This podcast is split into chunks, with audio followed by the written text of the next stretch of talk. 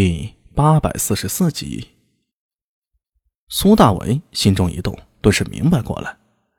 看来长安内发生的事儿啊，让老陈很受震动。他现在请苏大为，但又不仅仅是苏大为，更是苏大为背后的武后陈之杰有些怕了。他虽然说不清楚是为什么，但苏大为能感觉到，这位大唐的混世魔王，已是魂不吝的老将军，心中确实多了几分惧色。阿米，你与楚四兄弟相交，那么我便厚着脸做你的长辈了。陈之杰斟酌着继续说道：“你应该也看出来了，这次征西突厥，应该就是我老陈最后一次为大唐出征了。”阿爷，陈楚亮和陈楚四两兄弟不禁大惊失色。阿爷，你身子骨还硬朗呢？你两个兔崽子闭嘴！再聒噪！老夫把你们扔出去！陈之杰一瞪眼，陈楚四两兄弟立刻就闭了嘴。权威之下，哪敢再乱说呀？陈之杰扶着桌子，长叹一声：“哎，这天下哪有永远不老的人？我老陈为大唐东征西讨了一辈子，如今年岁大了，身子骨也大不如之前了。人前虽然看起来还精神。”但我自己知道，那些都是强撑的。军中之事繁杂，以我现在的经历，已经捉襟见肘了。只是有信赖陛下信中，许我以大总管之职，所以强自振作，不敢稍有怠慢。说完，他借举杯的动作，又缓缓地喝了一口酒。苏大为默默地看着他，等待他接下来的话。他知道。开头说的都是场面话，真正的戏份呢还在后面。陈之杰找自己究竟要说什么呢？阿米，我命你去金山南面刺探军情，你该不会怪我吧？陈之杰突然说了一句，这句话不但令苏大为诧异，就连陈楚四和陈楚亮两兄弟都是大惑不解的看向陈之杰。身为大总管，但下军令就是了。何须向下面解释呢？更没有必要请苏大为喝酒，搞出这么大的阵仗来吧？古怪，实在是古怪呀！苏大为微微一愣，诚恳地说道：“啊，身为斥候营副营正，此乃分内之事，大总管多虑了。”啊，那就好。陈之杰举杯向苏大为示意，两人又喝了一口酒，陈之杰才继续说道。难免是西突厥的势力，到到那边，一切要靠你自己，要多多小心呐。属下知道。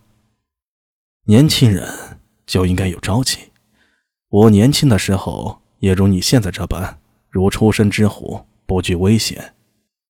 陈之杰似是想起了往事，脸上焕发出神采，摸着胡须说道：“我还记得那道赠横行乡里。”我组织了一支队伍护卫乡民，后来瓦岗寨兴起，我又投靠了瓦岗。呃，这一切现在回想起来，好像还在昨天一样，历历在目啊。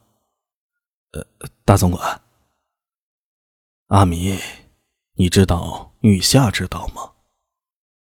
玉夏，苏大伟感觉有点晕。好像陈之杰的话题一直在跳来跳去的。雨下便是用人之术。太宗在的时候最善于发现人才。我记得当年征高句丽回来，太宗便对薛举说过：“不喜得高句丽，而喜得良将。”提起唐太宗，陈之杰脸上出现神往之色。太宗用人之道。是我一直敬佩的。太宗用人以专，让专长的人做他们擅长的事，比如为人果断敢言，太宗便任他为简易大夫。太宗用人以长，曾说过：“人人如巧匠之智木，直者以为圆，曲者以为轮，长者以为栋梁，短者以为拱角，无曲之长短，各种所失。”智者取其谋，愚者取其利，勇者取其威，怯者取其肾，无志于勇怯，见而用之。良将无弃才，民主无弃势。不以一恶忘其善，不以小瑕掩其功。太宗用人以细，在太宗征高句丽时，房玄龄受命在曹府镇。有人离开长安，在太宗面前告密，房玄龄谋乱。太宗对告密者立杀之，对房玄龄信而不疑。苏大为插手道：“请受教。”陈知节这番话完全是一副长辈指点后辈的口吻，苏大为也得摆出端正的态度来。当然，太宗这些用人之道都是真的。苏大为还知道。一件关于弃笔合力的旧事。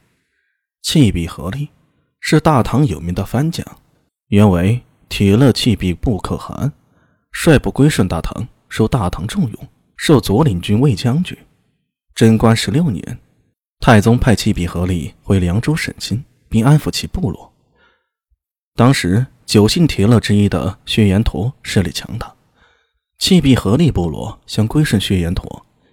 弃璧合力十分震惊地说：“大唐天子待我们如此恩厚，为何还要叛离呢？”弃璧合力部落的人将其捆来了，送到了轩辕陀，扔在了珍珠可汗一十以南的崖帐前。